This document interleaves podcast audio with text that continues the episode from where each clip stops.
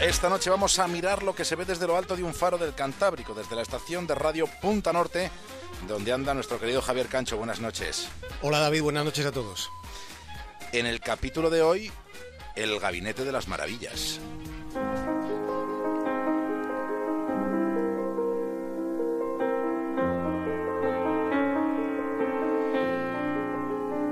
Es posible percibir el pasado contemplando obras de arte. Ir al Museo del Prado, por ejemplo, acudir allí con la idea, con la, con la disposición de entregarse a la imaginación. Esa determinación sensorial permite que nosotros mismos, de algún modo, podamos viajar en el tiempo. Y esta noche nos proponemos retroceder a la segunda mitad del siglo XVI, después de haber estado observando con detenimiento los retratos que hay de Rodolfo II y en la, en la mirada, en la actitud de aquel hombre se percibe, pensamos que, que se intuye a un tipo de aspecto afable. Pero más allá, al margen de lo que puedan sugerirnos sus retratos, sabemos que Rodolfo fue un emperador al que no le gustaba gobernar. Le resultaba cargante regir el destino del sacro imperio romano germánico. Al emperador, que además eh, era rey de Hungría y la Bohemia, lo que de verdad le, le entusiasmaba era coleccionar objetos únicos, le interesaba lo nuevo, lo que a priori era inalcanzable y sin embargo terminaba por ser descubierto.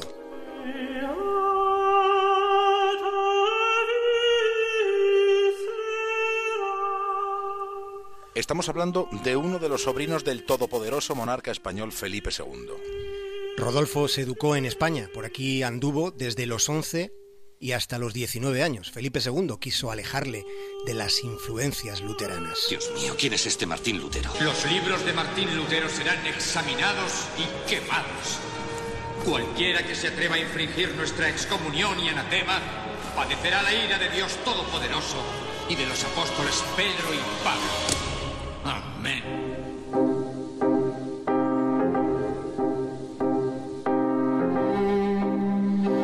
Felipe II, el español que gobernó el planeta, que fue rey hasta de Inglaterra. Él mismo recibía a diario a su sobrino en su estancia real, comprobando los progresos que iba haciendo el joven Rodolfo.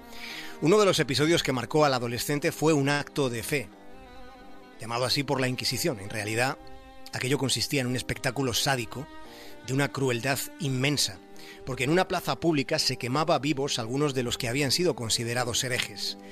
A Rodolfo le desagradó la presencia de los inquisidores, los vítores ignorantes y arrebatados de los que allí estaban congregados, pero sobre todo las súplicas de los reos y el olor a carne chamuscada. Pero no todo fueron abjuraciones, tanto en Madrid como en su estancia en Viena. Rodolfo estuvo en contacto con las artes y con el lujo de las cortes más poderosas del momento. Tras vivir en Madrid y en Viena, decidió que Praga era su lugar en el mundo y convirtió aquella urbe en, en, un epicentro de cultura. Reunió a artistas y a científicos, algunos de la talla de nuestro admiradísimo Johannes Kepler. Había astrónomos, matemáticos, pero también había magos y nigromantes, aquellos que decían adivinar el futuro observando las entrañas, la, las vísceras de los muertos. Rodolfo daba valor tanto a la magia como a la ciencia, confundiendo en ocasiones las potencialidades de, de, una y otra, acogiendo en la corte a charlatanes y a embaucadores. Lo hizo, como también promocionó y protegió a eruditos influyentes frente a los rigores de la Inquisición. ¿Cuántas veces habré visto estos horribles símbolos de culto al diablo? El gallo negro y el gato negro.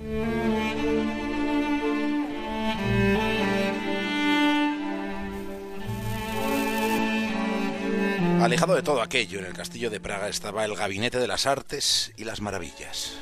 Reunía piezas extrañas muy raras que de algún modo formaban parte de las particulares obsesiones de la peculiar personalidad de Rodolfo.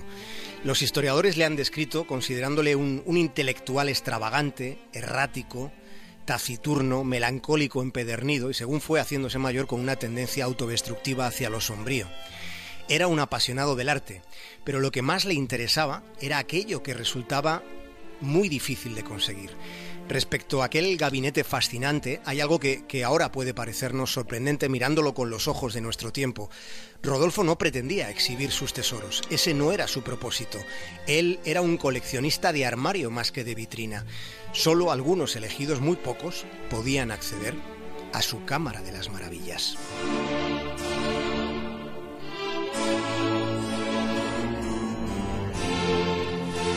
La lástima es que nunca sabremos todo lo que allí fue reunido. Los inventarios que han llegado hasta nuestros días están incompletos. Ese es uno de los recovecos de la historia, David, a donde nunca podremos llegar.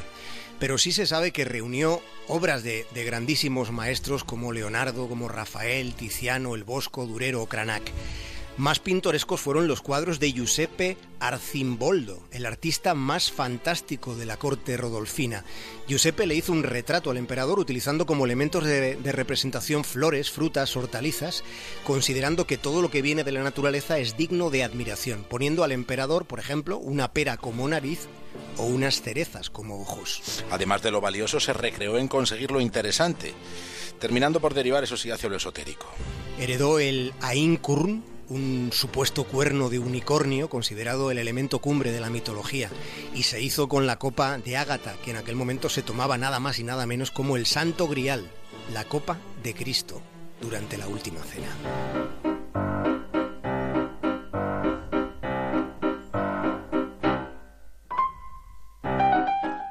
Estaba compuesta por cuatro estancias abovedadas con ventanas cerradas y dentro había una sensación de hermetismo. Sí, los cuadros de hecho se tapaban con cortinas. Solo entraba la luz cuando entraba el emperador. Había una amplia mesa en el centro de la sala principal y es allí donde se colocaban las piezas mayores, mientras las más pequeñas se, se guardaban, se disponían dentro de los armarios.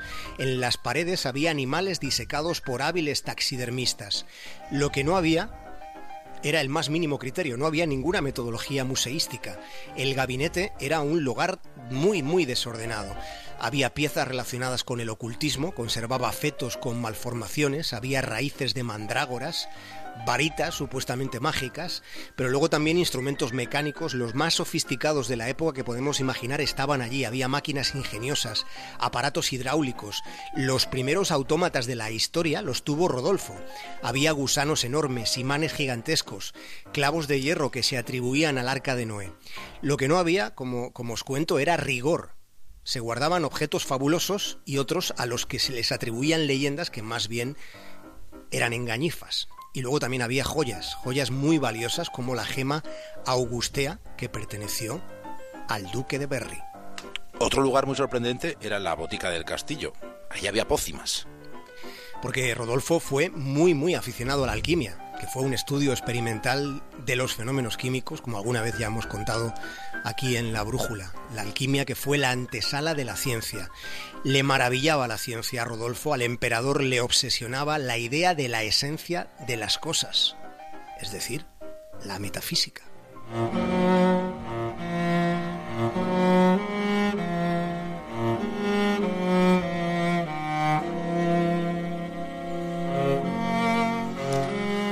Vieja Bohemia fue un lugar sorprendente que fue transmutándose en su deterioro hacia lo lúgubre. Rodolfo se fue, se fue quedando sin fuerzas para afrontar las conspiraciones, las luchas de poder de un poder que él detestaba, y acabó por sucumbir, y no recibía a nadie.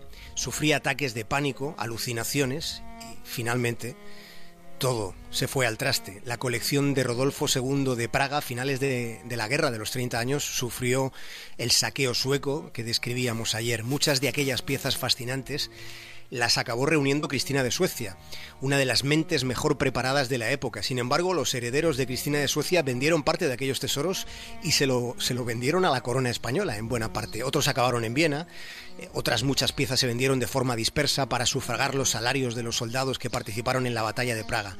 Años después, Maximiliano de Baviera se llevó una parte de estas piezas a Múnich y finalmente, en 1771, cuando Praga fue ocupada por los sajones, se trasladó a Dresde, se trasladó mucho material, 50 carretas y algunos barcos cargados de más objetos, según reza en documentos históricos. Eran objetos que formaron parte de la fabulosa Cámara de las Artes y las Maravillas.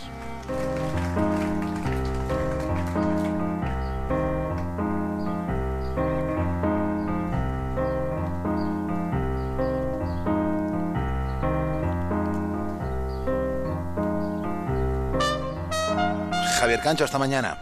Un abrazo, David.